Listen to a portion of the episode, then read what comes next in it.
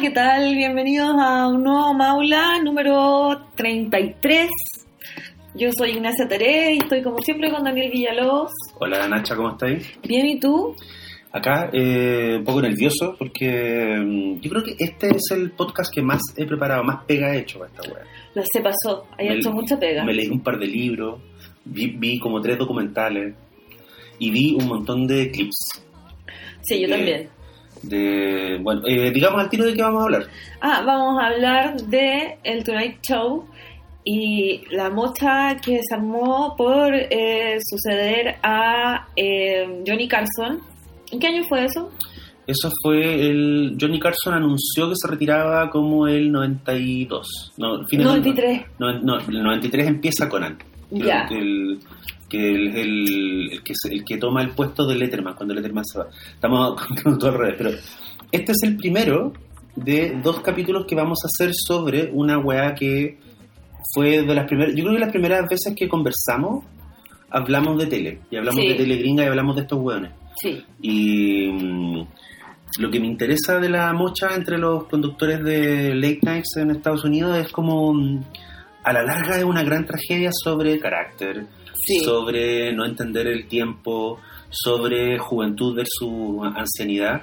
Y eh, tú te das cuenta que para los gringos, y más allá de la cantidad de plata que mueven estos hueones, Letterman, Jay Leno, Carson, Conan ahora, eh, más allá de eso, es... em, los gringos ven a estos hueones como unos políticos que no tienen partido, o sea, que, que tienen tendencia política, pero de alguna forma no tienen partido. ¿Cachai? Claro. Entonces son hueones que cada cierto tiempo dan discursos a la nación y de alguna forma son los hombres a los que, les- a los, que los políticos miran para ganarse ya sea su gracia o, o que los inviten. Pero son hueones, o sea, que te, que te invitaran al, al Tonight Show de Carson en, los- en los 70 o los 80, siendo comediante era como el agua que te lanzaba. Sí, totalmente. Pero hubo- incluso antes, John Sí. Rivers, Seinfeld, gente de ese calibre salió Sí. de ahí, salió ahí. despegaron gracias al, Claro. al Tonight Show. Que hay que decir que es un show más antiguo que Carson. Carson lo heredó de otro hueón. Sí, Pero Carson fue, lo tuvo durante 30 años. Y cuando Carson, eh, a principios de los 90, anuncia su retiro, es cuando se gatilla la. Esta primera parte la vamos a dedicar a, a ese drama que yo encuentro que es el, el- es el drama más cruel. sí, que es Letterman versus Leno, que ambos estaban en ese momento de alguna forma dentro de la cadena, que es la cadena de- que tiene el Tonight Show, se llama NBC.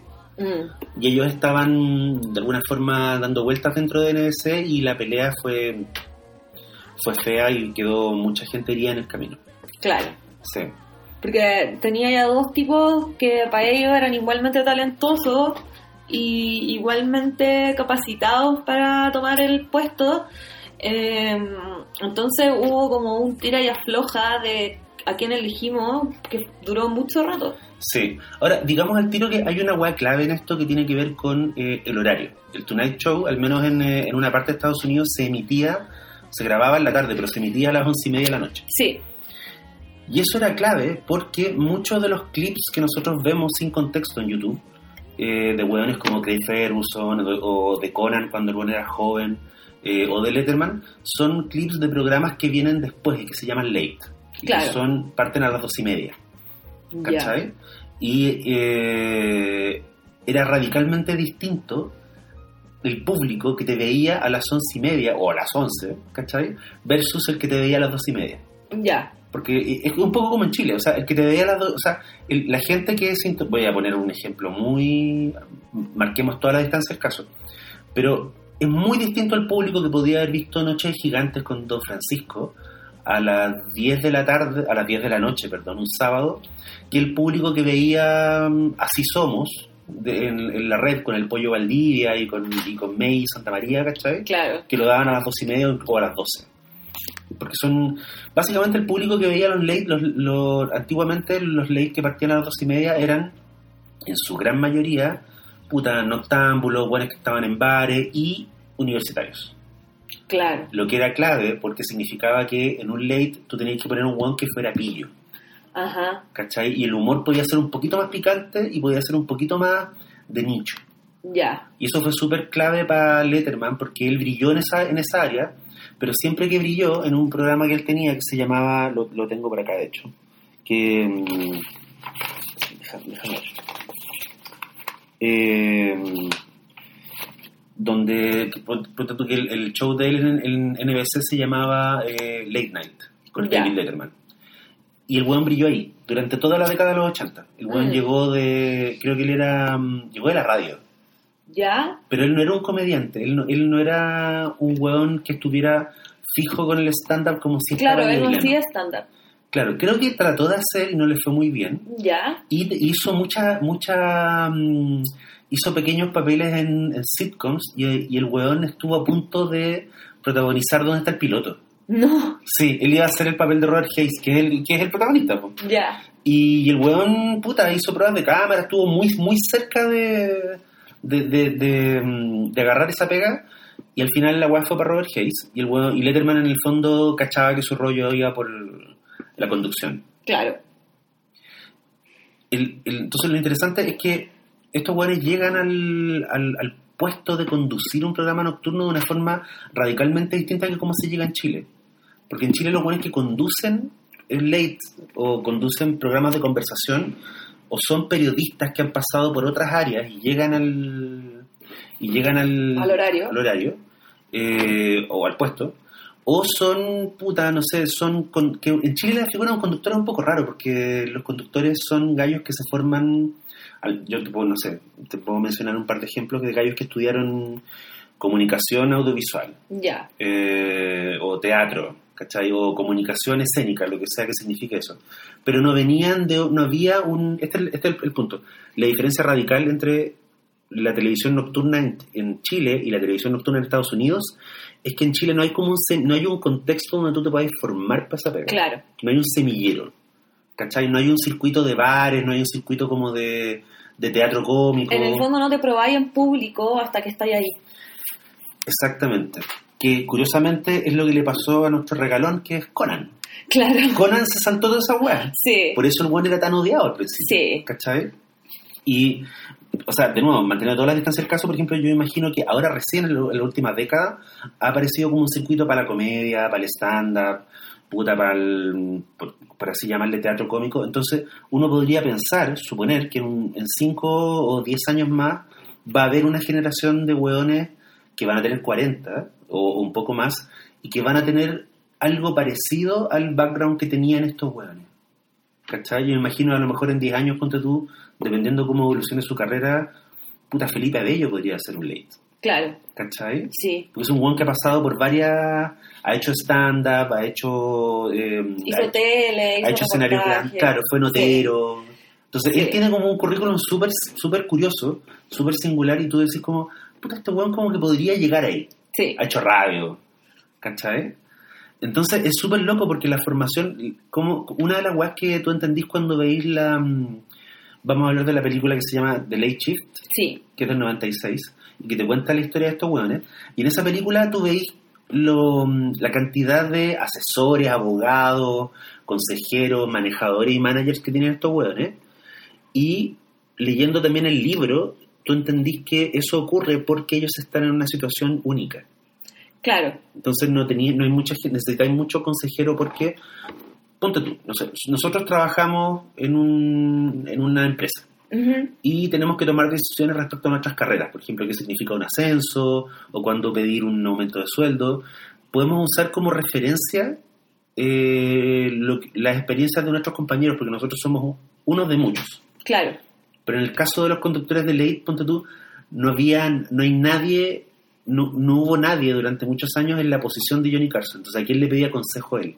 ¿A quién le, a quién le, le podía pedir consejo profesional David Letterman si solo habían como cuatro buenos más que él? O sea, habían tres o cuatro buenos parecidos a él y estaban en contra de él, eran su competencia. Claro. ¿Cachai? Sí. Es muy raro, y eso explica, y ahí lo entendí por qué estos buenos tienen tantos asesores. ¿Cachai? Es muy, es muy, es muy, cuando veis la bambalina de la weá, eh, es muy poco inocente, es súper cruel, y está representada toda la gama de la miseria humana.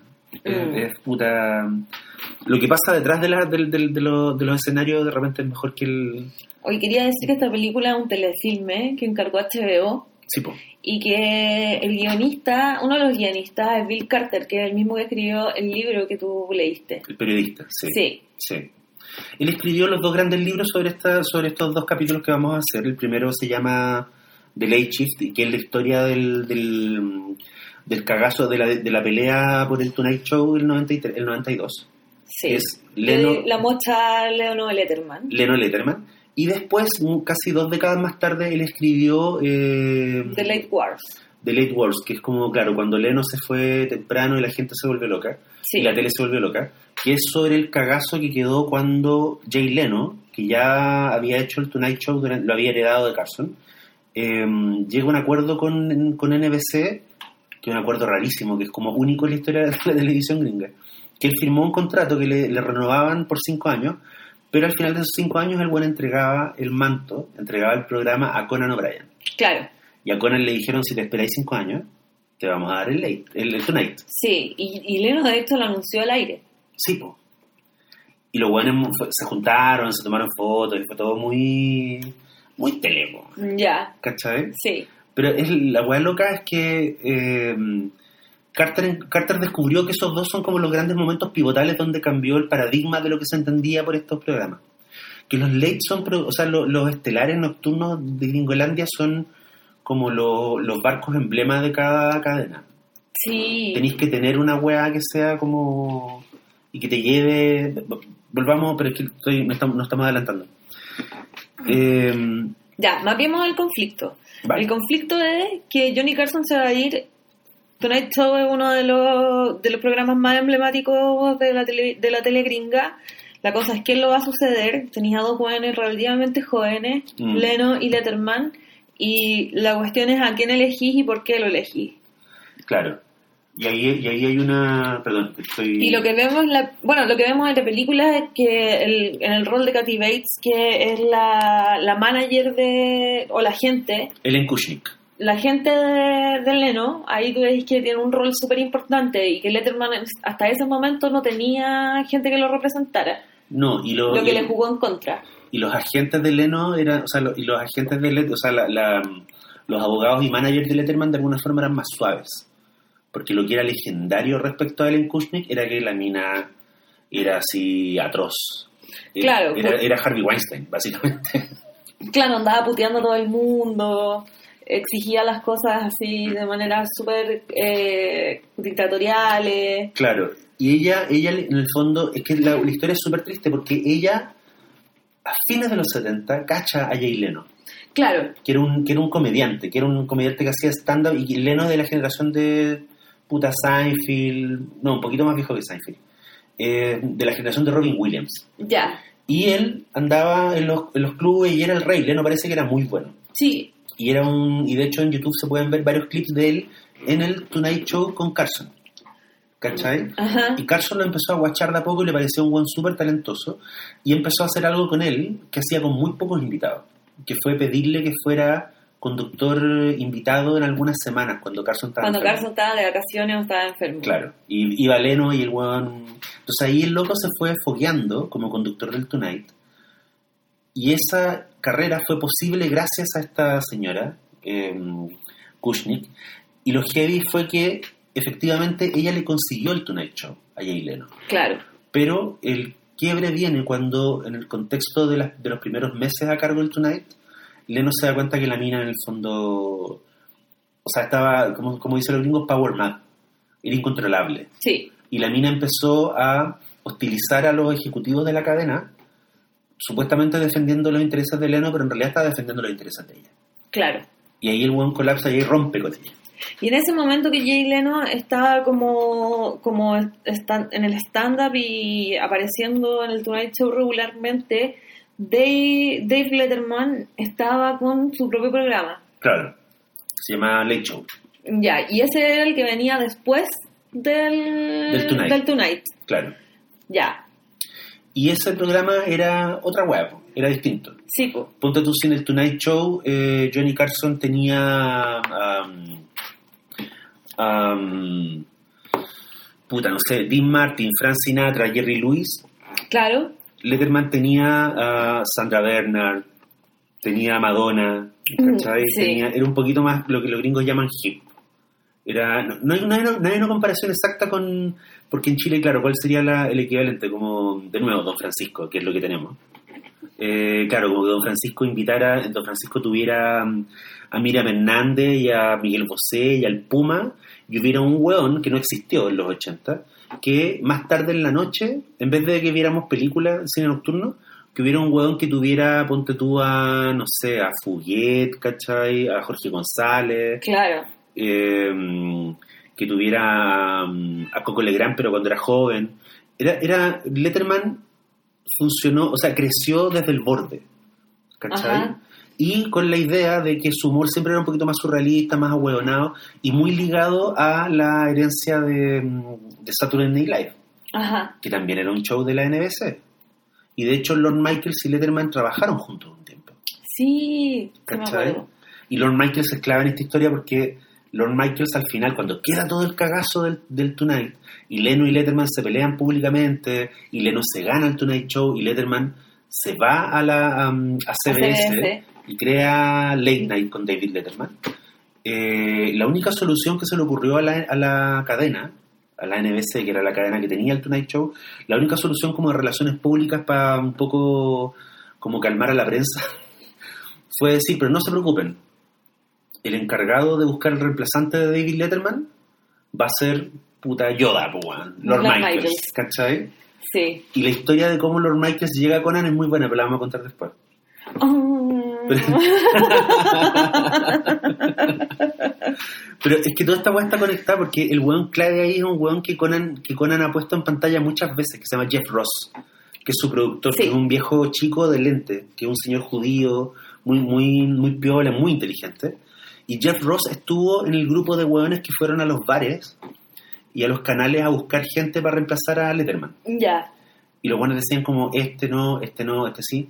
Y Jeff Ross tenía un candidato en el año 93, o sea, el 92, que era un huevón puta que encontraba que era, que era neoyorquino, judío, que era muy inteligente, que era muy joven, que era muy hip, que era rápido. El huevón básicamente lo dijo, este huevón es Letterman el 75. Ya. ¿Cachai? El huevón está un poco verde, pero ¿quién no está verde para esta weá? Eh, el huevón la va, la, la va a llevar y el huevón, el huevón así le puso las fichas, pero en ese momento Jeff Ross era como el suche del productor ejecutivo. Ya. Entonces su opinión era como una voz, no era voto. Y lo- el resto del grupo nadie cachó al weón. Le dijeron, conté loco, este weón no va a llegar a ninguna parte. Y era Jon Stewart. No. Sí. Sí. Y en, el- en ese contexto, un weón le dice a Lord Michael, ¿sabéis qué? Hay un cabro en el equipo de guionistas de Los Simpsons, eh, que de hecho también escribió para Saturday Night para Live. Saturday Night Live, que es un weón que es muy expresivo en la sala de guionistas, un weón que se para, hace personajes, y es un cabro irlandés eh, pelirrojo que se llama Conan O'Brien. Y el weón lo, lo- y la primera oferta de Lorne Michaels hacia Conan O'Brien no fue para que el weón animara, fue para que el weón fuera jefe de guionistas. Ya. ¿Cachai? Le dijo, Sí. tú vayas a crear el show, pero va a haber otro weón adelante. Y la weá que determina que Conan diga que no es que una noche eh, él estaba escribiendo en, en Saturday Night Live, se habían quedado con otro weón hasta muy tarde, escribiendo para Tom Hanks, que, que era el invitado esa semana. Y habían hecho un montón de, mm, de weá y los buenos bajan como a buscar algo para comer y llegan al estudio, al estudio 6A, 6A, que es donde se hace el, donde se hacía el Letterman. Y el buen entra y está vacío y le dice al, al, al otro guionista, "Weón, ¿por qué no entramos? Y peluciamos un rato, ¿cachai? Y el buen termina sentándose en el, en el, de en el puesto de Letterman y empieza a entrevistar al otro guionista, Ya. que, que era Robert Schmeier, Ah. a quien nadie conoce de cara, porque pero él es la voz de Triumph. Sí. El perro, el, pe- el perro que te insulta. y que después terminó siendo como un hueón clave en el show de Conan. ¿Cachai? Que está, Claro. todo, está, está todo muy amarrado. Ese edificio es la catedral de la comedia. Sí, pues. Sí. El Rockefeller Center. Ya, entonces, a mí me interesa, me interesa de esta historia cómo, eh, en qué momento Leno con Letterman se pelean, porque ellos se supone que, o sea, tenían una relación amistosa. Claro. Y el otro momento que me interesa mucho es cuando Letterman decide irse, decide como dejar el sueño. claro. Porque en el fondo animar el Tonight Show era el sueño. máximo. Sí, era, mm, era la joya de la corona. A pesar de que, como dice Jerry Seinfeld, el Tonight Show no es nada, es el weón. Tú ibas a ver a Carson, eh, Seinfeld decía, tú no, tú no dices voy al Tonight Show, tú dices voy a ir al show de Johnny, voy a ir al show de Dave, voy a ir al show de Conan. El lugar, eh, como que la cadena era menos importante que el prestigio que te daba que te entrevistara el weón. Claro. Y esa cosa que Seinfeld tiene- tuvo siempre súper clara, parece que mm, Leno y Letterman no la tenían tan clara. Porque para ellos era como el show, la marca, Sí, ¿cachai? sí, ellos querían la franquicia Ellos querían que su nombre, que dijera el Tonight Show con, con Dave Letterman. mi nombre. Mi nombre, claro. ¿Sabéis? Pero la weá que más me fascina de la mocha es que el concepto de por qué eligen a Leno. ¿Tú cachai que la- lo que razonaron los weones, de- los, los ejecutivos fue que eh, Letterman, siendo un weón de late night, un weón que salía a las dos y media, era un weón que apelaba como a un nicho, Sí, ¿cachai? Y Leno, conscientemente, con la influencia de esta vieja que se llamaba Ellen Kushnick, había, eh, había tratado de abrir su comedia, había empezado a hacer un humor más familiar. ya. Lo que también parece que fue una tragedia como para todos los fans, porque Leno antes no era así, en los 80. El weón paulatinamente se fue volviendo un weón más familiar, como que empezó a hacer tallas como... Puta, no sé cuál será... Es que en Chile es tan difícil Es que con, con ese tipo de, de, de actitudes te estáis casteando básicamente para la tele. po. Sí, po. y Leno en un momento decide que él no quiere ser el comediante que encuentren inteligente, no quiere ser como el rey de Nueva York, quiere ser el rey de Midwest, quiere ser el rey de, en el fondo del, del, del segmento del país que hoy día se supone que fueron los que votaron a Trump. claro.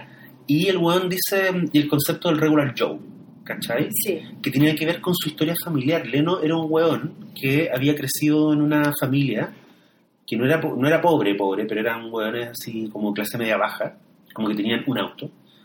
Y el weón siempre, y esto lo- él lo dijo en una entrevista, y a mí me quedó muy...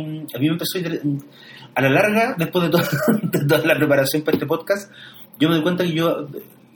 Ahora como que mi corazón está con Leno. ¿en serio? Sí, y te voy a explicar por qué. Por favor. Eh, Leno en un momento encontró que el humor que hacía Letterman, el, el humor que hacía Conan, ¿cachai? O sea, bueno, él, él- él esto, él esto lo pensó antes de que apareciera Conan, pero en el fondo, esta tradición del humor que viene de una publicación que existe en Harvard, que se llama National Lampoon, Sí, eh, que es un humor así como muy dado a las parodias, muy dado como hu- humor, le llaman college humor, claro. college comedy, que en el fondo es lo que... Es es lo que vemos en Saturday Night Live regularmente. es el, es el aporte de Lord Michaels a la tele. Claro, Y lo que mm, y lo que vio Leno en esa weá en algún momento de los 80 era que dijo el, el, el humor de college, el humor universitario, eh, nace de una superioridad de clase, ya. ¿cachai? Y Juan decía porque la mayoría de su humor Y lo dijo así. lo dijo así, sí, lo dijo en una entrevista. Oh. Y, la, y el weón dijo, yo quiero hacer reír a todo el mundo. No quiero que se ríe, no quiero hacer un humor que se base en sentirse superior al resto, al perraje. Ya, Que de alguna forma, en buena onda es el humor que consumimos. Sí. Eh, Conan, todas esas weas, to- todos esos eh, comediantes parten de esa base como de mi audiencia y yo somos mucho mejores que claro. el 99% del- de, los hueones de los que nos vamos a reír ahora. ¿Cachai? Sí, Y Lennon vio esa weá siempre como un problema. Y él paulatinamente empezó a dejar de ser un weón de club, un comediante de para 90 o 100 personas, y terminó siendo un weón que hacía, bueno, que todavía hace, se supone, shows en Las Vegas, ponte tú, para 15.000 weones. ajá. Y en ese contexto, el weón también se obsesionó con dos weas. El weón dijo, quiero ir en prime time, que en el fondo es 11 y media o 10 incluso, 10 de la noche, eh, para que me vea toda esa gente, toda esa gente que, que, mm, que acaba de acostar a los hijos y le queda una hora para ver tele. Claro. Y quiero que esa gente me vea en tele abierta. Y la obsesión de Leno con la tele, con salir siempre en tele abierta, en, en, en, en- tele sindicada o en tele, pero en el fondo tele del aire, que tele que puedes sintonizar con, con, un, con una tele Antú, con un, con un IRT. Para el hueón, explica Leno, ¿cachai? Y el hueón, ¿sabes cuál era su ejemplo? El ejemplo que él ponía como de de weón que le había hecho mal. ¿Ya? Un weón que se llama Howard Stern, Sí, po. que es el locutor de radio. Howard Stern en los 80 fue en algún momento como el Rumpi, era un weón que todo el mundo escuchaba, te subía ya un taxi, estaba Howard Stern, eh, estaba ahí- iba ahí a, un- a almorzar como un daily estaba sonando el, el programa del weón. Y en algún momento Stern se va de la radio abierta y se va a un sistema que se llama Sirius. Claro. Y en, y en el fondo entra a lo que es la lógica del cable, en radio y en tele. Y Leno dice, Stern desapareció. O sea, la gente ya no te cita a Stern, la gente no común, digamos. No te cita a Howard Stern como en una conversación. Si tú te subías a un taxi no está sonando el weón. Si vas a un bar no, lo, no, no está, no está sonando. Y, y Leno como que sintetizó toda esta weá en lo siguiente. El weón decía, yo quiero ser el weón que está entrevistando o contando chistes y que la gente ve en la sala de espera del aeropuerto, en el bar, donde están, donde están tomándose una cerveza al final de la noche, o sea, al final del día. Eh, quiero ser el weón que ven los camioneros en, el restaurante. Quiero ser un weón que la gente pueda encontrar. No me interesa el late y no me interesa el cable. Y esa weá define por qué Leno era tan perfecto para el Tonight Show. ¿Cachai? ¿Y por qué se preparó tanto? ¿Y por qué se preparó tanto? Igual, eh, esto me sorprende un montón porque eh, suena como una idea de él, pero en, en la película queda bien como un papanata Es que la película está hecha desde la, desde la perspectiva del... de Letterman. Es- Es que, lo- sí, pues porque, obvio, Leno en el fondo se preparó para apelar a la gente, pues, por decirlo de una forma súper cruda, según el concepto de la tele, como que había elites, gente sofisticada, y la masa. Letterman se preparó para apelar a la masa. Por lo tanto, la masa no hace las películas, ni Claro. los libros. Entonces, el li- los libros de Bill Carter también son pro Letterman. ¿cachai? Ajá. Y la película eh, de Late Shift también, digamos, carga todos los dados a Letterman y Letterman es, es el héroe de la, de la historia y Leno es como el pobre weón que se quedó con el premio, Claro. ¿cachai? Pero igual ese es el punto de vista de la película y, del- Sí. y del guionista que es Bill Carter. Y también el mío. Yo opino que, Sí. yo opino que Letterman hizo eh, lo que tenía que hacer. Como que construyó su propio... Se fue a otro canal que también era de tele abierta, Claro, que es CBS. que es CBS, y se fue al time slot que él quería, que eran las once y media, y hizo su propia weá. Sí, Que- Y todo era nuevo. sí, po. Y el, de hecho el... Y demostró además con el tiempo que un era seco. De hecho, le ganó a, le ganó a Leno por mucho rato. Claro, ahora históricamente Leno, Leno siempre le ganó a Letterman.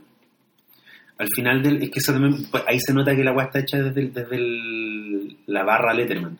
Porque al final de, mm, de, de Late Shift, al final de la película, Mm. dice como eh, y el show de Letterman le ganó a Leno durante creo que 90 semanas. 90 semanas. Hasta que Leno entrevista a Hugh Grant. Sí. Tú no te acordás de esa weá, pero fue Sí maravilloso. me acuerdo de esa weá. Sí. Lo pillaron en un auto con una prostituta. Que le estaba y la haciendo prostituta le estaba haciendo sexo oral. Ah. Claro. Y eh, Hugh Grant, la primera entrevista en tele que da, Mientras la- pololeaba con Elizabeth Hurley. que era una weá que Nadie entendía. durante todo, bueno, todavía nadie lo... bueno, eh, el asunto es que la primera entrevista importante que Hugh Grant dio después de eso, creo que la primera, fue a Leno. Ya. Y Leno le pregunta, ¿qué mierda estáis pensando? Y esa weá salvó la carrera de Hugh Grant y, y como que lo elevó, la gente aplaudió de pie.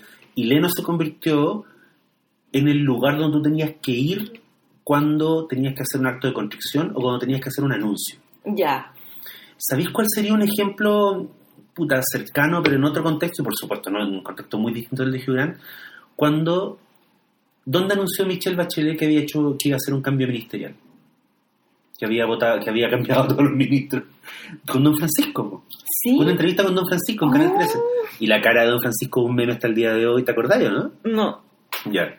Bueno, Don Francisco está entrevistando a la Bachelet y es una entrevista como humana y todo. Ya. Pero igual era una entrevista con enorme rating porque, un- porque había un morbo nacional que era que también era de mi generación, que era como, weón, Don Francisco con la Bachelet. De alguna forma, el, el- el- lo que fue como el presidente de la tele durante la dictadura se sienta con la primera mujer presidenta que hay en Chile Claro. socialista. Entonces igual era, era un... Creo que no es la primera vez que la entrevistó, pero esa entrevista fue muy importante. Entonces yo me acuerdo que hubo gente que esa noche se juntó a ver la entrevista. Y la bachelet ahí se manda la... Ahí deja la caga. Ahí patea la mesa. Con don Francisco. ¿Cachai? La bachelet no iba a patear la mesa en un programa de radio o en, o en una entrevista a la revista Caras, ¿cachai? No, pues. Era... Que ahí tú entendí la adrenalina que tiene la masividad. Claro. ¿Cachai? Esa weá de esto lo están viendo 15 millones de personas. ¿Cachai? Eso, eso, ahí uno entiende la, la cantidad de plata y de cálculo que había detrás de estas peleas. Claro. Sí, es es bien... Ahora, es, es verdad, el mismo Leno decía que Letterman era, que era más inteligente que él, pero que no tenía mayor llegada con la gente, porque hay una agua que sí hay que decir, y es que Leno durante mucho tiempo fue un hueón universalmente querido y Letterman tenía fama de buen pesado. Sí. Este Letterman viejo que nosotros conocimos, digamos, post, post año post noventas, que es como un viejo, como muy canoso, muy simpaticón, muy bueno para el hueveo, es como la última etapa de Letterman. Pero en los 80 Letterman era un hueón que se enfrentaba, que hacía chi- chistes misóginos, que se peleaba con Cher, ¿cachai? Que se peleaba con Madonna. Era, un- era un hueón que tenía, era mucho más Confrontacional.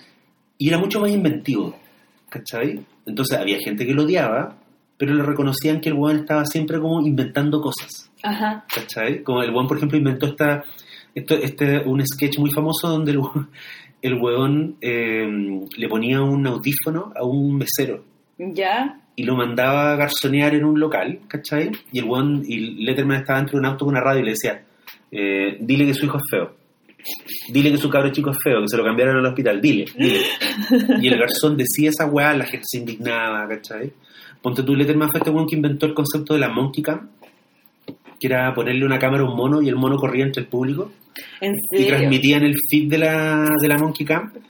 Entonces el weón hacía, o llevaba, ponte tú, niños que hacen gracias. Ya. O ponte tú, Letterman se somete a un, em, a un túnel de aire mientras recita los evangelios. O es así, ¿cachai? Si tú te, te metías a los clips del show viejo de Letterman, no podéis creer que ese weón terminó haciendo lo que hizo al final, que era básicamente estar sentado Sí. y entrevistar gente. Sí, pues. ¿Cachai? Si te fijáis, el- en, en la última etapa de su show, Letterman no se paraba nunca. Se paraba para decir chao. Claro. Y se paraba para contar chistes, Para saludar. para saludar. El buen entraba de pie, saludaba, hacía un monólogo y se sentaba. Sí. ¿Cachai? Y ahí se queda echado de yegua. Sí, al, al se le echó la yegua. Pero no le, no le quitó la rapidez. Porque No. durante el último tiempo de Letterman, Letterman era mi favorito. Sí.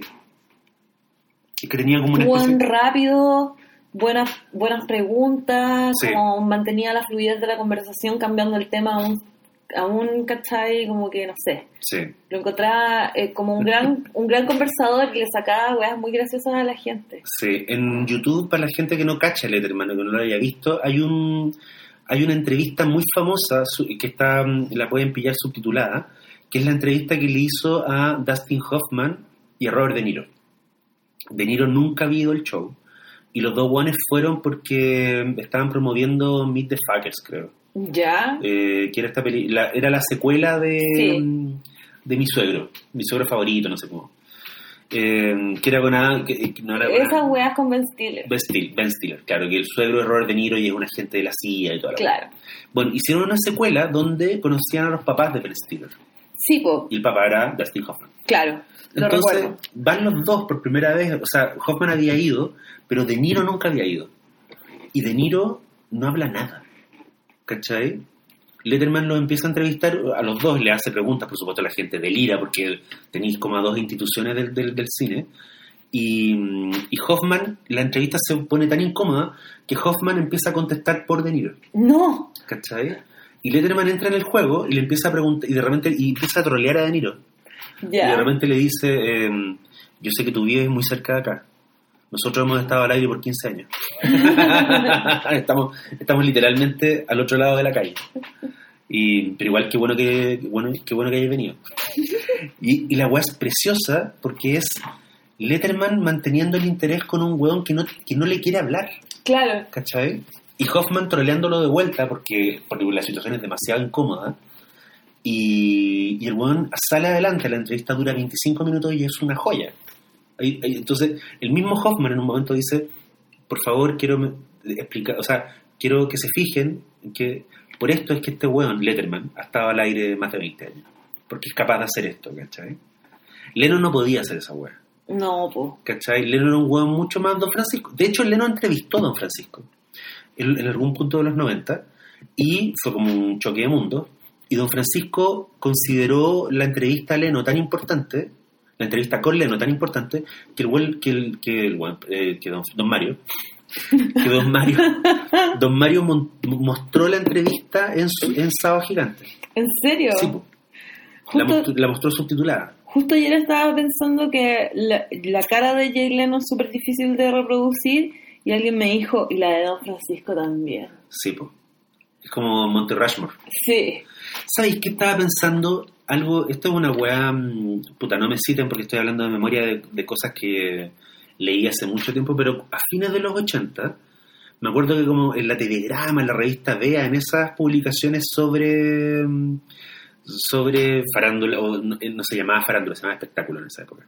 Escuché del gallito. Eh, escuché del gallito y el póster con Claro. el cancionero y toda la weá, y Alf. Muchas fotos de Alf. Eh, habían rumores, habían como. Había una sección que eran copuchas, ¿cachai? Que Sí. era una página. Sí. Y en esa sección me acuerdo que se, más de una vez se mencionaba que don Francisco hablaba de Leo Caprile como su heredero. Ah, ¿Cachai? Y en algún acuerdo de, momento- esa, de ese cagüín. Y en algún momento se habló de que Caprile podía tomar el tomar Sábado Gigante y Don. Francisco quedarse con Miami y Caprile tomar el Sábado Gigante en Chile. Ya. ¿cachai? Y era una weá, me acuerdo que incluso en esa época la weá se discutía de una forma muy periférica porque era como Illeruba y, y Guayo Riveros, que también era, eh, que él era como el co-conductor de Don Francisco en Sábado Gigante. Como que había una idea de que igual había un trono donde estaba sentado un rey que nadie podía mover, que era Don Francisco, porque además Don Francisco tenía la Teletón. Claro. Eh, pero en ese trono igual habían aspirantes. Y otro aspirante después, otro, otro, mm, otro gran, an- gran animador chileno, que salió a la palestra como un supuesto heredero, pero estamos hablando ya a mediados de los 90, fue Camilo Haga. Claro. Y Camilo Haga, yo, creo- yo creo que hubo un momento en que lo pensó. Sí, en que dijo, yo podría hacer esto. de todas maneras. ¿Tú te acordás que Camilo Haga dejó la cagada en, en el matinal en los Buenos Días a Todos, en Buenos Días a Todos a principios de los 90, y en un momento el buen se va del matinal y se pone a hacer teleseries? Sí, por rojo y, se- miel. Jaque mate. Rojo y miel, y como que de algún momento el buen como que no le... O sea, no funca, no prende, no pasa nada. Además se suponía que Camilo Haga también quería hacer carrera en cine. ¿Cachai? Wow. En, en los 90. Ambiciones. Ambiciones. Pero encuentro que Camilo Haga habla muy bien de él, ¿cachai? Sí. Y en algún momento el buen cacha que no, y se vuelve al matinal y ahí se queda. Y bueno, y ahí lo perdimos. Sí, Claro. Haga cuando murió el 2011 y llevaba yo creo que 15 años en el matinal. ¿Cachai? Qué heavy. Puta, lo encuentro... Ah, no, pero es que aparte hubo una época en que no sé si hacía el matinal y un, y un estelar, o solo hacía el estelar, creo, que se llamaba mm, Animal Nocturno. Ay, sí, po. Pero hizo antes- varios. Pero en- sí, por los 90 hizo uno que se llamaba Motina Bordo. Botina Ordo, lo Sí. recuerdo. que es impresentable. Oye, ¿dónde, Sí. dónde, dónde despegó Andrea Molina? Y que habían niñas disfrazadas de piratas, ¿o no? Había niñas disfrazadas de pirata. Y llevaba unos comediantes que eran así, unos señores que la había sacado como de la plaza. Chucha. Sí. No, gran, gran, grandes recuerdos. Bueno, eso igual te da una idea de que de alguna forma esta mecánica de los rostros y de cómo los buenos pelean por lugares se reproduce incluso en Chile. Claro. Hoy día la tele está súper como, la, la tele chilena está súper de baja en un montón de aspectos y como que tú no te imagináis que estas peleas, que estas peleas fueran tan fieras, pero de hecho en Chile yo creo que la- las conductoras son más, son rostros más emblemáticos hoy día que, que los conductores, no sé, tendría que pensarlo, pero, pero a mí, a mí se, me, se, me, se me ocurre que son figuras mucho más potentes en los canales, gente como Tonka y Diana, Diana, claro. que, no sé, po, Martín Cárcamo o, o Rafa Araneda, ¿cachai? Sí, po. Son, pero te fijáis que tú, si yo te digo Rafa Araneda versus Leo Caprile, tú del tiro te hace una imagen en la cabeza. Sí, De qué público ve a cada persona claro. y de qué programa pueden o no pueden hacer. Entonces, imagínate esa weá calculada así, elevada a mil. en el contexto de la danza de millones que era, porque hay que decir que el Tonight Show era un programa que generaba mucha plata. Mucha plata para, para la cadena. Entonces, equivocarse y poner a Letterman y que, y que la gente común no quisiera verlo era un cagazo mayor porque tenía que sacarlo y traer a otro hueón. Claro. Y además pagar una cosa que se llamaba una penalty, que era como había que pagarle una, una plata de consuelo a Letterman por sacarlo del, del, del programa. Claro, es que igual tampoco sabemos lo que hubiese hecho Letterman ahí. ¿Cachai? Quizás hubiese bajado el nivel de su comedia, como, o no bajado el nivel, pero cambiado, el, cambiado como el target en el fondo, ¿cachai? Como ahora Jimmy, como tenemos ahora Jimmy Fallon, que es como la, la quintesencia de ponerse tontito para apelar a más público, Sí, ¿cachai? Entonces siento que quiz- quizás, ¿cachai? David Letterman hubiese hecho eso de otra manera, quizás más inteligente, pero podría ser, sí, ahora nunca... porque te- eso te, lo, te obliga. Ahora, Fallon es un, es un... Fallon no es ni un stand-up ni un... broadca- Letterman, caché que nunca se definió como un cómico. El buen siempre dijo que él era un broadcaster, Claro, que era un conductor. que Sí. era un- Entonces, Fallon no es un conductor. El buen es un actor cómico muy talentoso que opera como conductor. Respaldado por unos hueones así que Claro. son... O sea, Lord Michaels yo creo que el buen va a ver todos los días a Jimmy Fallon y le dice como aquí, acá, está... Porque aparte eh, su programa es muy importante.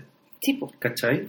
De hecho, ¿sabes cuál yo creo que es la clave de cómo cada, cada, cómo, em, cómo cada presentador, cada conductor se presenta al público? Eh, de, de hecho, está en lo que pasa en los primeros shows. Cuando Letterman debutó en NBC a principios de los 80, su primer entrevistado fue Bill Murray, que de hecho fue el último Oh. el 2015. Eh, cuando Jay Leno debutó en el Tonight Show, el weón creo que llevó, ponte tú, no sé, a un, a un, a un actor de comedia, como que llevó al, al loco de Alf, Ya. ponte tú. Llevó, llevó a un weón que era muy querido por la masa. Llevó a mm, llevó al, al, al elenco de... mm, De- Ah, no me acuerdo. Pero era, pero era una serie así muy como tipo Roseanne. Cheers. Claro, y una, una, una weá muy segura. Ya. Eh, cuando Letterman debuta en CBS, el 93, el weón lleva a Paul Newman. Oh. Pero lo pone en el público. No. Así como hay preguntas del público respecto a cómo va a ser esta nueva versión de- del show de Letterman. Sí, yo tengo una. ¡Oh! Paul Newman. Cuando, cuando Conan toma el Tonight Show el 2009, el weón hace este... Se llaman remotos, cuando tú sacáis al conductor del, del set. Ajá. El weón hace este remoto que sigue siendo el mejor remoto de la historia, que es Conan que está en Nueva York y se da cuenta que se tiene que mm, mudar a Los Ángeles. Y weón cruza corriendo a Estados Unidos Sí. con una canción de Chip Trick que se llama Surrender, ¿te acordás? Ajá. Eh, el weón- esa, es su, esa es su apertura. El buen dice, esto soy. Cuando Jimmy Fallon abre el Tonight Show, su, su etapa, digamos, el buen hace un, hace un, un beat cómico que, que igual es súper perno. Y súper, yo lo encontré ultra chupa media. Que es que el buen está sentado y dice como, bueno, está toda la gente que me debe plata por la- porque apostaron que yo jamás estaría en esta mesa. Y empiezan a entrar. Eh, Robert De Niro, como que entra Chris Christie, como que entra John Rivers, entra Lady Gaga, y como que todos le pasaron unas monedas, entra Stephen Colbert, ¿cachai? Y era, era todo muy, como que él no es capaz de presentarse. Claro. Entonces tiene que traer, y de hecho era, era como un, eran como 30 hueones, Mm. ¿cachai?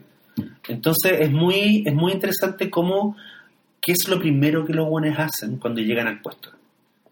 Y en el caso de Leno, el buen dejó claro desde el principio que el buen quería llegar a todo el mundo. ¿Cachai? Sí. Y la, y la fuga de Letterman hacia CBS en el fondo es súper inteligente porque Letterman jamás iba a poder... eh, como que no podía... O sea, como la pelea con Leno por el Tonight Show ha- había sido pública, al haber perdido, el no podía quedar después. Como, bueno, ya, entonces yo vuelvo a mi programa de siempre Sí. y, y voy a seguir a Jay Leno. ¿Cachai? No. No. te tenéis que ir. Pero es bonito ver la película, esa guay se la dice Carson. Sí, po. Sí, él, como que en el fondo hay alguien que le, le dice a, a Letterman que solamente hay una persona en el mundo que entiende como el problema por el que está pasando. Porque lo que le ofrecía la NBC era que se quedara y CBS le estaba ofreciendo un turro de millones de dólares y tener básicamente el programa que él quisiera. Claro. Pero él no se quería ir porque estaba como todavía con los ojos en la franquicia. Weá es Básicamente esperando que esperando que Leno falle, básicamente. Claro. Eh, pero llama a Johnny Carson, que es la única persona que lo puede entender en ese momento, y Johnny Carson le dice como, bueno, es tu propia weá. Claro. ¿Por qué estás tan No. obsesionado con heredar una wea? Claro, ¿por qué estás tan obsesionado con heredar algo si puedes crear algo de la nada? Sí. ¿Cachai? Y, y lo encontré, encuentro súper linda esa escena y ese consejo, ¿cachai? Eh, ¿Cómo se el actor que hace de Letterman, que es súper bueno? Michael Higgins, John, John Michael Higgins, que es un actor de la mm, del equipo, de- o sea, de la pandilla de este, de este señor que a mí me encanta, que se llama Christopher Guest, que, que hace documentales falsos. Y él, él es de ese lote, puta, ha trabajado N veces con Guest, pero además él ha hecho otras comedias. Él sale en Community. sí, Él es este- uno de los profesores el profesor que tenía este ramo de... de ser feliz. Atrapa el día. Claro. que vos miraba el menú del casino y decía, no quiero café ni quiero sándwiches, quiero una torta de cumpleaños. Pero si no está de cumpleaños, da lo mismo. Sister Day. claro. Sí, la mala, más. Puta que era, eh, bueno, community, bueno, community, otra mm, otra wea que algunos decían que era demasiado, extremadamente college humor. Claro. Y que por eso también le costó tanto mantenerse al aire. Mm. ¿Sabéis qué? Un dato, eh, es que hay un millón de pequeñas historias que están alrededor de, esta, de este cagazo. Cuando, cuando Letterman se va a CBS, una de las cadenas que lo había ofertado, porque en el fondo lo que pasa es que eso, eso está muy bien contado en la película. Letterman no podía, no, eh, contrata a esta gente que es Michael Olvitz, eh, y revisan el contrato que tenía con la NBC, que era un contrato leonino, y Olvitz encuentra como un loop, como una falla, y dice, ah, aquí podemos trabajar. Porque el contrato decía que Letterman no podía irse a ofrecer a otros canales, Claro. pero, Otros canales podían ofrecerle cosas a Letterman. claro, Y ahí fueron, y ahí empezó como una apuesta. un desfile como de, de los Rolling Stones de los canales, Claro. como que en un momento entra Rupert Green, Sí, Robert eh, Murdoch, y es como, ¿what? Fox, Claro, SBS, ABC. ABC, eh, ¿qué más? puta, entra nah, Fox, ABC, Disney, entra, entran los buenos de Disney. Y entra, entra CBS, que son los buenos que la llevaban, digamos, los Claro. buenos que tenían, que primero era la, la cadena estaba en Nueva York, eh, le ofrecían el, el, el teatro, el, el El lugar. Radio City Music Hall. eh, no, Así se fue- llama, ¿no? Que después fue Led Sullivan, ¿no? Ay, sí, el Ed Sullivan. No, no, no, el Radio City Hall. Ellos pasan por afuera. Pero el show, el show de Letterman se terminó haciendo en el Ed Sullivan Theater. Ah, sí. que es un que era- lo que pasa es que bien es es súper importante el lugar porque mucha gente que iba mucho al- a- de invitado a los Lates contaba que el, el show de Letterman era el único lugar donde ellos sentían que había una audiencia. Porque cabía mucha gente y era un lugar donde se hacían recitales. Entonces si ponte tú ibas a los Foo Fighters a los Foo Fighters les encantaba tocar el Letterman porque sonaban bien sonaban como una banda. Y la gente efectivamente había muchos buenos mirando. Entonces era como dar un Un concierto de verdad. era un concepto de verdad versus ponte tú ir a lo de Jimmy Fallon que es un que es una es un grupito de gente. tú cachai que todos estos sets de grabación donde se hacen los lates es como una planta que es plana y después la hay una escala Sí, que es donde están los asientos sí. pero eso, donde están los asientos, es un elenco, o sea, caben 100, 120 personas, ¿cachai? No es, no es un teatro, de verdad. Claro. Es como el Mori Bellavista. pero la hueá loca es que Letterman se va a CBS y en la misma época en que debuta su late, debuta un late en Fox, en el espacio que Fox le había ofrecido originalmente a él. Una de las tantas ofertas que le hicieron era de Fox y era para ocupar ese espacio en la cadena y ese espacio lo ocupa un late un, un talk show eh, conducido por Chevy Chase. ¿En serio? Y la weá se hunde, así como en semana Obvio. se va a la chucha. Qué terrible. Es que es súper heavy esa weá porque a mí me gusta el dato porque te indica que ser un conductor de late igual requiere un tipo de personalidad. Sí, po. ¿Cachai? Aparte de que fuerais rápido, de que tuvierais idea, que fuerais ingenioso, tenías que ser un weón mínimamente empático. Exacto. Y Chevy Chase No lo es. claramente parece que no lo era. Qué mal. Pero es que, ¿sabéis que toda la weá del, de cómo se elegía, cómo se elegían rostros? Bueno, por supuesto, esta weá es un puro hombre. Sí. O sea, de hecho, La única que había tenido un late era John Rivers. John Rivers. de hecho, ponte tú gente como Chelsea Handler y toda esa, toda esta generación de mujeres que conducían, bueno, Oprah, Mm, aparecen después. Pero este es como el último, el último gran hito de la generación de conductores donde eran todos hombres. claro. ¿Cachai? Y la, y la hueá interesante es que Letterman se va a CBS, le dan completa libertad, y el weón claramente primero empieza a ganar mucha más plata que Leno, al tiro. Sí. A pesar de que Leno tenía el programa más importante.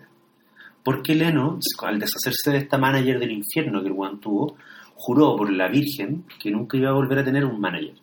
Entonces sus, ne- sus de, de plata las hacía él con el abogado y lo cagaban regularmente. O sea, no lo cagaban, pero en el fondo al weón nunca le importó la plata. No, no, tu- no tuvo la astucia de pedir más. Como que. Igual, lo que se entiende en la película es que a Letterman le ofrecen un montón de plata para que se cambie, ¿no? Claro. No porque, no porque sí. Lo que, lo que pasa es que Letterman tiene una... Es más que una productora, es, es un sistema televisivo, lo tenía, que se llama um, Worldwide Pants. Si tú has visto algún clip de Letterman en YouTube, al final sale el logo. eso. Sí. Worldwide Pants. Y, y esa es una mm, es una productora que es, es dueña del show de Letterman. Entonces, en el fondo, no es que Letterman fuera. Técnicamente, Letterman le vendía su show a NBC. Claro. En, en cambio, Leno era un empleado de NBC. Sí. ¿Cachai? Era, era, la figura era radicalmente distinta. Entonces, Letterman determinaba muchas cosas, como cuánta plata ganaba él, cuánta plata ganaba su productor, cuánta plata ganaban, eh, cómo se repartían las ganancias. Eh, él estaba muy metido en el tema de las indicaciones, ¿cachai? Eh, las repeticiones del programa, todas esas weas que Leno, a Leno no le importaban, a Letterman sí le importaban, y sí las veía, ¿cachai? A Leno sí le importaba, y sí le importó hasta el final, el tema del horario y qué gente la veía. Entonces el buen tenía súper mapeado, ponte tú, que había un grupo de personas que solo veía el monólogo de apertura. Ya. Y después esas personas se cambiaban de canal. Y que había otro grupo de personas que veía el monólogo y la primera entrevista. Y había otro grupo de personas que veía todo. Ya. Entonces el weón ponía la mayor parte de la pega en el monólogo. Siempre le importó mucho más que las entrevistas. Entonces todo el mundo Por eso no tienes entrevistas memorables. No, pues muy pocas, porque Letterman era un weón que su monólogo duraba 5 minutos y el monólogo de Leno duraba, no sé, 15. De hecho, la diferencia de escritores que tenían, porque Letterman tenía escritores fijos, tenía una planta de 15 guionistas, Ujú. ¿cachai? Que estaban todos en unas oficinas trabajando todo el día. Pero Leno tenía un concepto de que había copiado de Carson, que se, se le llamaba los faxers, porque era de la época donde tú mandabas fax. Fax. Y el faxer era un- eran no sé, 100 y mandaban chistes del día. Los, buenos- los faxers eran buenos que estaban en sus casas. Ya. ¿Cachai? Un estar- freelancer mandando. Y mientras más diversos, mejor. Entonces Leno tenía monte tu faxer en Texas, en Los Ángeles, en Montana, ¿cachai? Eh, en Nueva York. Y los hueones eran gallos que estaban, que eran puta comediantes en ascenso o guionistas de películas, ¿cachai? Y la hueá era la siguiente. Tú veías los diarios del día, ¿cachai? Y decías, ay, o veíais las noticias en la mañana y empezabas a escribir chistes. Y le faxeabais, bueno, después en la, la generación de Leno ya habían emails. Claro. Eh, y le maileaba, le, le, le mandaba emails con chistes y a Leno le, le pasaban como a las 4 de la tarde, creo que su base se grababa a las 5. A las 4 de la tarde le pasaban así como una pila de papeles, Un turro de chiste. con 500 chistes. Y el bueno empezaba chun, chun, chun, chun, chun, chun, chun, chun, chun, y que se quedaba con 30 o con 20 chistes, que a veces eran de dos líneas, y eh, el faxer que había logrado quedar en los 30 recibía creo que eran 100 dólares por chiste. Ya. Y ese era el sistema. Y de esa forma Leno se aseguraba de tener siempre material fresco, de poder elegir como de una gran cantidad de chistes y de que los chistes vinieran de distintas personas. Ujú. Entonces, hay un montón de comediantes y de hueones que hoy día son famosos que partieron como faxers del Lennon. Ya. ¿Cachai? En cambio, Letterman tenía un sistema que era un poquito más, puta, más elitista, más, pre- más, más de college, más, más de, más de cuico, que era como, ya, a ver, tenemos 20 guionistas, son todos de Harvard, o son todos Claro. de Yale, ¿cachai? Sí. Y, son, y en ese equipo como que hay buenos como a lo Conan, pero no- Conan de hecho él postuló y nu- nunca quedó en, como guionista de Letterman. Pero ponte tú, dentro de los guionistas de Letterman habían guanes que después se fueron a trabajar con Tina Fey, guanes que después trabajaron en Stranger with Candy, guanes que trabajaron con, eh, con Parks and Recreation. Hubo un hueón que después estuvo en el elenco de... O sea, estuvo en el... Hay un hueón en Community que tiene una estrella en la... Starburns. Starburns. Él fue un faxer de... O sea, él fue un guionista de Letterman. ¿En serio? Ah, ¿verdad? Vos sí. ¿Cachai? Sí. Entonces... Se llama Dino y tiene un apellido impronunciable que es griego. como Stavropoulos. Claro. Entonces, ¿cachai que y- y- incluso en la elección de las tallas los hueones se diferenciaban? Claro. Porque eso determinaba muchas weas, ¿cachai? Tú podías ser una dueña de casa que vivía en un tráiler en, eh, puta, en Chicago y ser una faxer de Leno, pero no podíais ser una guionista de Letterman. No, Porque po. los guionistas de Letterman eran hueones que él elegía personalmente, que eran todos de Nueva York y que eran todos universitarios. ¿Cachai? Sí. Entonces a veces ocurría que Letterman decía, ¿por qué no tengo chistes sobre esta wea? Porque no tenemos idea qué mierda es, ¿cachai? Entonces, y Leno siempre tenía tallas sobre todo. Ya. Entonces ahí igual yo le, le- me saco el sombrero con Leno. Igual encuentro que el weón eh, fue siempre muy Mateo para lo que él quería, Claro. ¿cachai? Que era Sí. llegar a, a la mayor cantidad de gente. Uno pensaría que es más pavo viendo la película nomás. ¿Ya? Porque en el fondo la, la vieja Ellen Kushner es Sí. la que hace todo. Kushnik. Kushnik. Kushner es. Eh, es la vieja la que habla todo y en el fondo el único golpe de gracia que uno ve o, o- o- o destello de, de, de estratega que uno le ve a Leno es cuando Leno se mete a escuchar una reunión. Y Claro. se pone a anotar todo lo que escucha. Y después eso lo ocupa como elemento de negociación. Donde están evaluando si lo cambian o no por Letterman. Claro. Claro. Que fue un momento bien crítico porque Leno estaba, ya tenía el Tonight, ya era público, o sea, ya había hecho programas y toda la weá.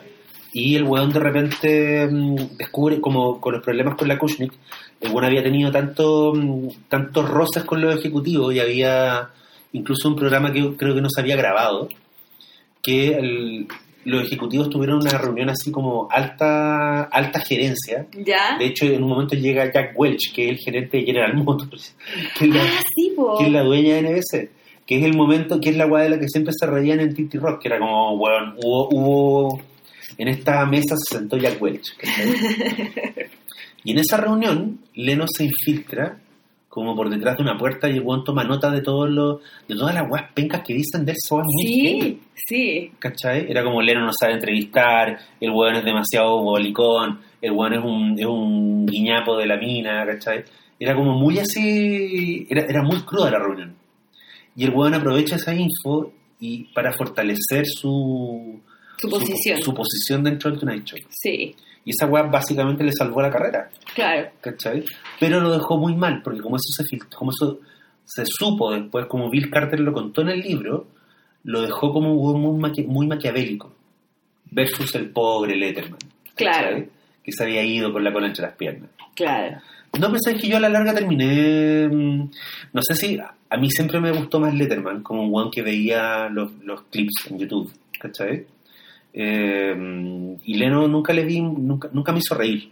A mí tampoco. Pero le veo, o sea, veo la inteligencia del weón, veo, veo el esfuerzo del loco por acercarse a una forma de hacer eh, de, de hacer tele. Claro, yo ahora sabiendo todo lo que me contaste, veo que hay como toda una, una pensada detrás de la, la presentación que él está haciendo. Sí. Sin embargo, como que a mí nunca me llamó la atención Leno.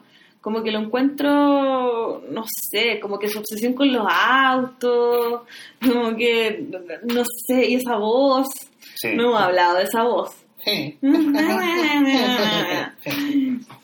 Eh, no sé, como que me disrumpe mucho. Mm. tenía una... Lo que pasa, por ejemplo, Leno creo que nu- nunca mencionaba. Creo que Leno no sé si leía.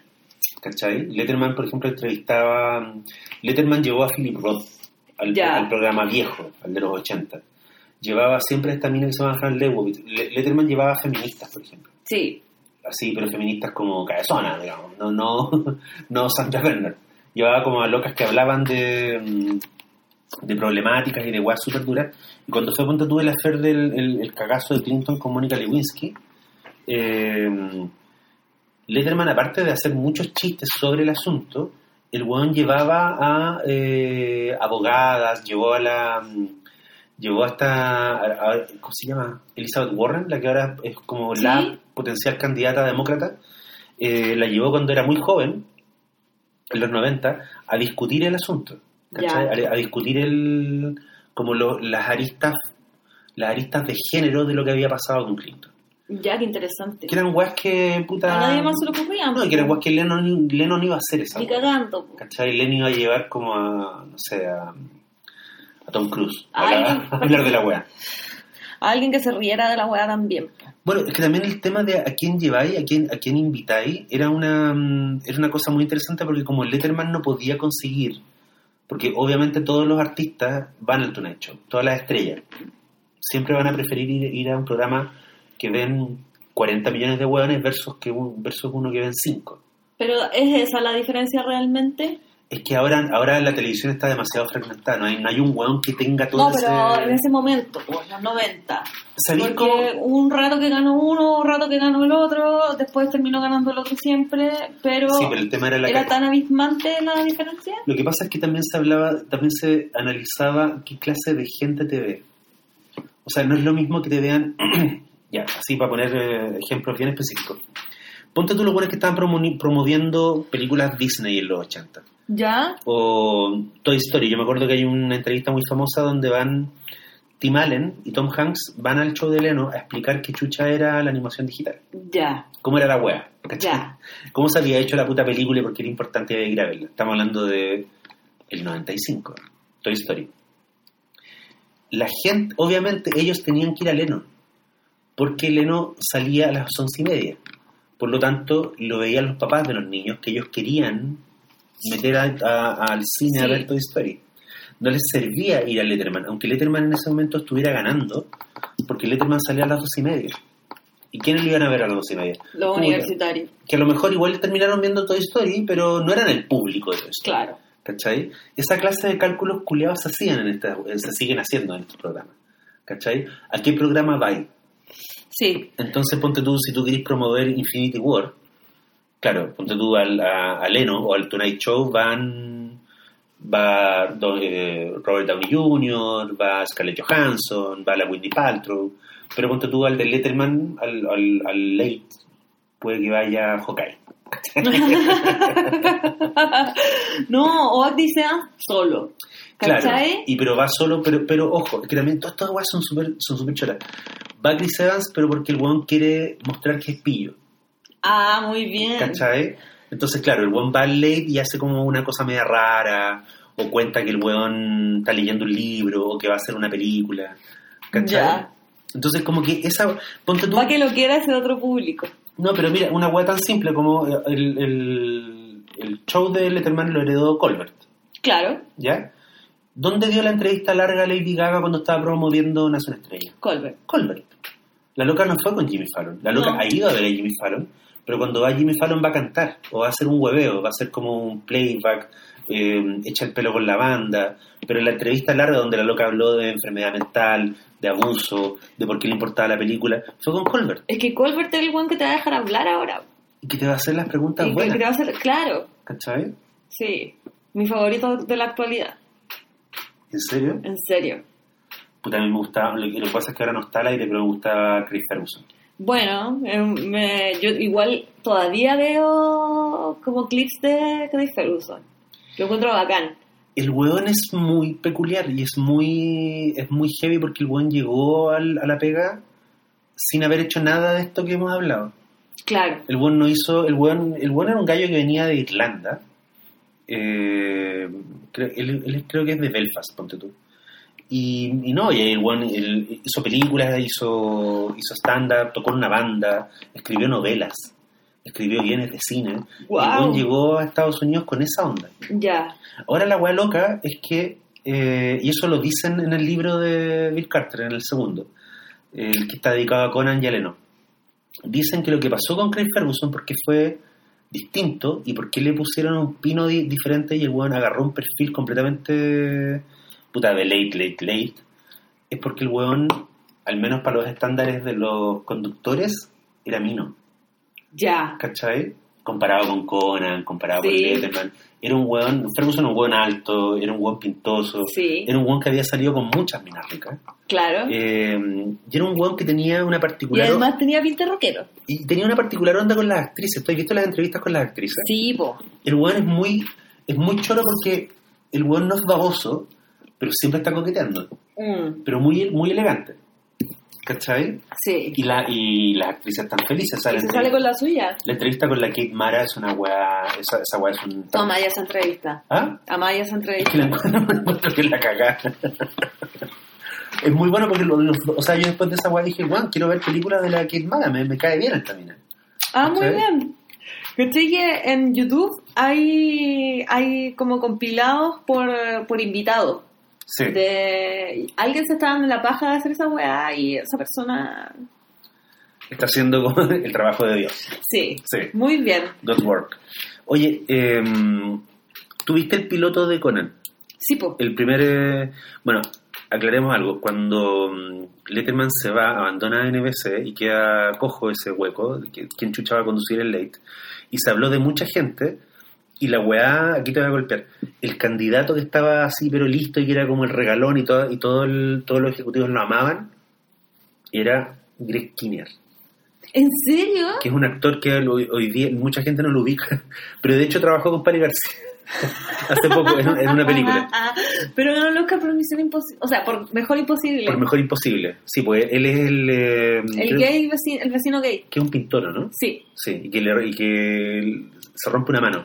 Claro. Lo asaltan, entran a robar a su casa y le rompen, le rompen la mano. Eh, Greg Kinnear, el 91, era como el weón. Así, este loco va a explotar y tiene pinta y es como Hola American Boy, porque Greg Kinnear cuando joven era. Puta, no sé, era un como. Era como Justin Timberlake, un weón muy lindo, ¿cachai? Claro.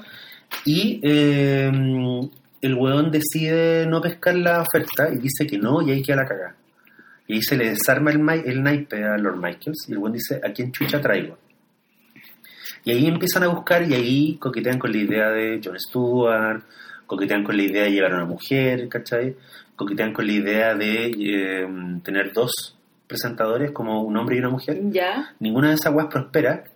Eh, aparece así en la mezcla un que se llama Craig Kilborn, que terminó yéndose a Comedy Central a conducir la primera encarnación del Daily Show. Ya. Él fue, él le heredó el programa a Jon Stewart, Ya. ¿cachai? Y, em, puta, y Lord Michaels quería a toda costa a Conan como guionista. Y Conan le dice que no, que el weón quería Animar. animar. Y Mike- Michaels le dice de repente, ya, dale. y hacen una prueba.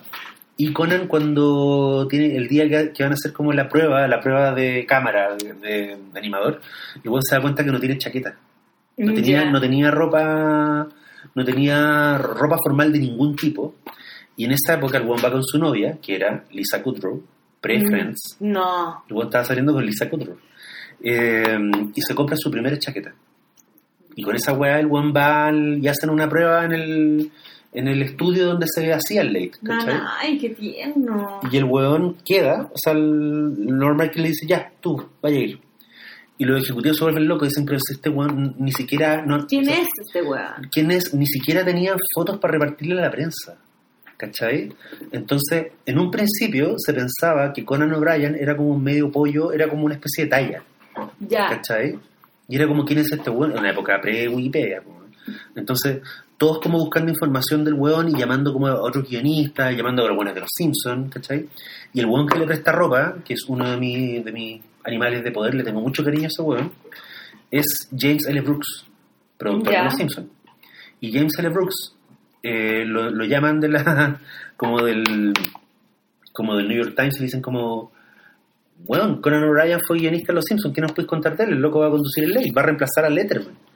¿Qué, nos puedes decir de él?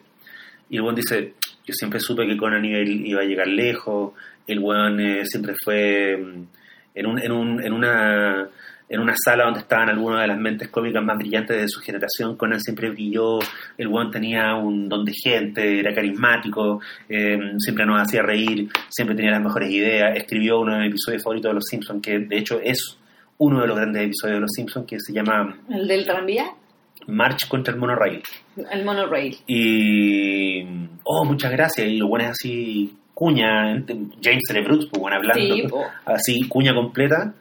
Y el buen cuelga y le dice al jefe guionista de, que se llama Max Face, le dice: ¿Conan es el moreno o el pelirrojo? Y el buen le dice: No tenéis puta idea de quién está hablando. y Brooks le dice: No, pero ojalá que le vaya bien. No.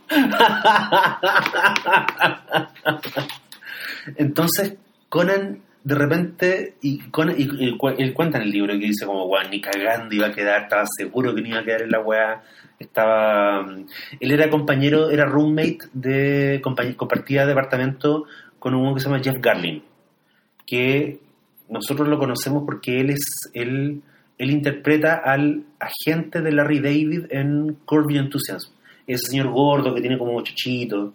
Ese weón era el mejor amigo de Conan ¿Ya? en ese momento. Y Garlin le dice, weón, lo vaya, vaya a obtener la pega, vaya a obtener la pega. Y Conan le dice, ni cagando, weón, qué bonito, qué bacán que Lord Michaels me cotice, pero esta weá no va a pasar. ¿Qué pasa? Y a Conan le cae la teja de que esta weá va a ocurrir. Y esa weá propulsa el, que él se junta a escribir lo que es el, la famosa apertura del, del, del primer programa de Conan en, en la, tele, en la tele, que es que Conan se levanta, se peina, ¿cachai? Prende la tele y bueno, diciendo como hay mucha presión, Sí, ojalá que sea, tienes que ser como eh, better be good. sí, Better Be Good. Claro, y después dice, eh, más te vale que seas mejor que Letterman. Y buen recorre Nueva York y todo el mundo le dice como, oh, Conan, al otro, un montón de presión. Sí. mucha, mucha presión. Sí. Y el buen llega a su camerino y muy, muy, muy cagado a la risa, como silbando. Y el buen se peina, se pone un traje así muy, muy elegante Impecable. y saca una horca. una cuerda y la pone así y se va a ahorcar y de repente le toca la puerta eh, ya, al aire, en, 20 en 30 segundos. Y bueno, dice, puta la weá. Y sale. Y sabéis que ese primer episodio es, es muy loco. Lo vimos. Lo vimos. Está John El- Goodman. El primer entrevistado, de hecho, que le dan una medalla, le toman fotos. Sí. Y se presta para todo. Y sí, John Goodman, un campeón, Drew Barrymore, Sí. que hay que decir que se ve... Alguien dijo que Drew Barrymore era la Jennifer Lawrence de esa época. Porque la mina se ve... Tú decís, o sea, se, Soy increíble. se ve increíble. Sí. se increíble. Está ella, está John Goodman, eh, creo que ellos dos son los únicos... Está Andy Richter, Sí. que era como el co-host de Conan, que nadie Sí. entendía por qué estaba ahí, Claro. que era como un gordito que tiraba tallas de vuelta. Sí. Y... Eh, Porque en, ese tiempo todavía no se usaba como el sidekick. sí se usaba. De hecho, el último entrevistado de- del capítulo es Tony Randall. Que era el sidekick de Johnny Carson. Sí. Y que sale en El Rey de la Comedia. Sí. Y que le dice a Conan que no le va a resultar. Es muy heavy porque como que le da consejos pero como troleándolo. Sí. Se le dice, esta weá que hiciste como de la competencia del, del, del gallito con las piernas, eh, yo la haría todas las noches, desnudo, así, con guantes en pelota. Claro, lo empieza a wear de una forma que es bien, bien vieja escuela. Es pasivo-agresiva total. Claro, como que le está haciendo un roast. Sí. Y en el fondo todo el mundo le está diciendo, weón, no vaya a durar en esta weá. Claro. Sí. Y Conan salva, y de hecho el momento en que Conan como que lo ungen, es cuando mm, va David Letterman de entrevistado. Ya. Y, y Conan lo está entrevistando, está nerviosísimo. Y Letterman y le dice, porque cuando conseguí este trabajo, y Letterman le dice, sí, dicho, dicho sea de paso, ¿cómo chucha conseguiste este trabajo? Y el güey le dice, me lo gané en una tarea en el colegio. Claro. Quería, y, y- puse, puse en el papel como cuál era mi sueño profesional, y dice, ser conductor de un, de un. Y, se- y llegué cuarto. Porque Conan durante un año, el one llegó, cua- Letterman le sacó la chucha. Ya. ¿cachai? Le voló la raja así en- con escándalo. Y de hecho Letterman fue varias veces al show de Conan. Porque obviamente Letterman le tenía cariño, le tenía más cariño a Conan que a Leno. Obviamente Por supuesto. Letterman no iba a ir a Leno, No. ¿cachai? Pero tenía que ir a Conan. Ahora, la weá culiada, que es uno de los, uno de los tantos grandes momentos de revelación, por eso te digo que yo a, la larga he terminado siendo más, más, más, más equipo Leno que equipo... Estoy siendo un, len- un lenista. Letterman, sí. Es porque cuando Conan, ya me estoy saltando, me estoy pasando al, al segundo capítulo, cuando, cuando Conan va a debutar con el Tonight Show, el 2009, a Leno lo llaman, lo, lo llaman los productores de Letterman y le dicen, queremos invitarte al programa de Letterman, eh, como para que hagan las paces, para que se den la mano, ¿cachai? Y va a ser como un evento, o todo el mundo, pero queremos que vayas el día que debuta Conan. Ah. ¿Cachai? Queremos cagarnos al weón. Sí. Porque obviamente entre ver el primer, el primer capítulo de Conan en el Tonight Show Sí. o ver a Letterman con Leno. Obvio. Obvio que Letterman con Leno. Sí, po. Y Leno dice, no, esa weá me parece demasiado bajar, la voy a hacer. Y el buen rechazó la oferta, Ya. que venía de Letterman. ¿Cachai? Y como que yo dije como... Y los buenos de, los productores del Letterman le, le dijeron a Leno, así como, weón, eh, just business. Como, nos cae bien Le- Conan, queremos que le vaya bien, estamos felices de que el buen tenga el Tonight Show, pero el buen es competencia directa, va al mismo horario, o sea, y queremos queremos cagarlo, ¿cachai? Queremos tapar- hacerle una zancadilla cuando el buen va saliendo. Sí. La weá cerda, weón. Pero sí. Y Leno dice que no. Como que ahí dije, Me bien, cae bien. bien Leno. Sí, bien, Leno. Y ahí caché que Let- Letterman igual no es, no, es el, no es la buena onda que todo el mundo espera. Pero es que, obvio que. Ah, lo voy a defender, ¿no? Claro, obvio, obvio que... Obvio que tenía que seguir el show business. No, o sea. Está bien, pues es la clase de weá que los productores quieren hacer, ¿cachai? Ahora, el, Ahora, sí, el último... Letterman nunca se iba a arreglar con Leno. No, pero podían tener una conversación cortés al aire. hecho. Claro, Sí. podía ser. Ahora, la última, la última cosa que quería mencionar respecto al- a, la, a la llegada de Conan a la tele es que el buen conoce a su mujer gracias al... Porque Conan tenía una sección en, en, en sus primeras temporadas que después la abandonó, donde los buenos buscaban comerciales pencas como caseros de, de negocios regionales. Ya. Así como, no sé, un señor en Curicó que hizo un comercial así horrible de su carnicería. Y los buenos lo llamaban y lo, lo traían al- a Nueva York y le hacían un comercial pro. Y ese era el sketch, Ya. ¿cachai? Entonces el buen había encontrado a un señor en Texas, ponte tú, le había hecho un comercial horrendo con una motosierra. Y el buen dice, ¿sabes que traigamos a este buen a Nueva York y hagámosle un comercial pro de su negocio? Que era un negocio de autos usados, ponte tú Ya. y lo traen y lo llevan a una agencia de publicidad profesional. Y en esa agencia había una niña eh, que era secretaria de la agencia. Y esa niña era, eh, aquí está, el- Elizabeth Ann Powell, que es la mujer de, que de hecho sale en el... En el documental. No, sale en el sketch. Ah, sale en ese sketch. Sí, pues, ella Ya. sale como parte de las personas que interactúan con el, con el señor de, de Texas y con Conan. Ya. Y Conan dice, y esa fue la primera vez que hablé con ella y fue en cámara. Entonces el one decía, yo puedo ser el one de I Met cómo conocí a tu madre. Y les puedo mostrar el video a los cabros chicos. Así como, bueno, ahí está. Ese es el momento en que yo conozco a la mamá. Y él todavía está con ella.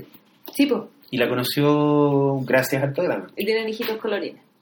Eh, Guaguitas sé coloridas. si más, más le vale. Sí.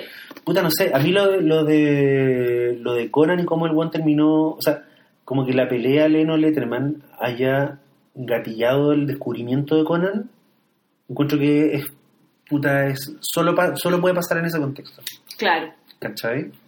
Y solo puede pasar en ese contexto que tantos hueones que eran más capaces que Conan en ese momento, como Jon Stewart, hayan quedado debajo de la mesa, hayan tenido que irse a otro, al cable, y Conan queda a cargo como de este Ferrari, ¿cachai? Que es el late. Sí. Y el hueón protegido por Lord Michaels logra desarrollarse y logra, logra crecer, ¿cachai? Por eso se entiende que una década más tarde, cuando viene Fox y le ofrece 21 millones de dólares, a un, que ganaba 16, 21 millones de dólares a cambio de que el hueón se fuera, el hueón dice, Estaba muy triste en el contexto. Esto fue el 2002. El buen dice, no, porque NBC siempre ha sido súper justa conmigo y además estoy seguro que me van a dar el hecho. Oh. Oye, eh, dejemos, paremos acá y hacemos el, las- el segundo capítulo que va a ser Full Conan. Ya.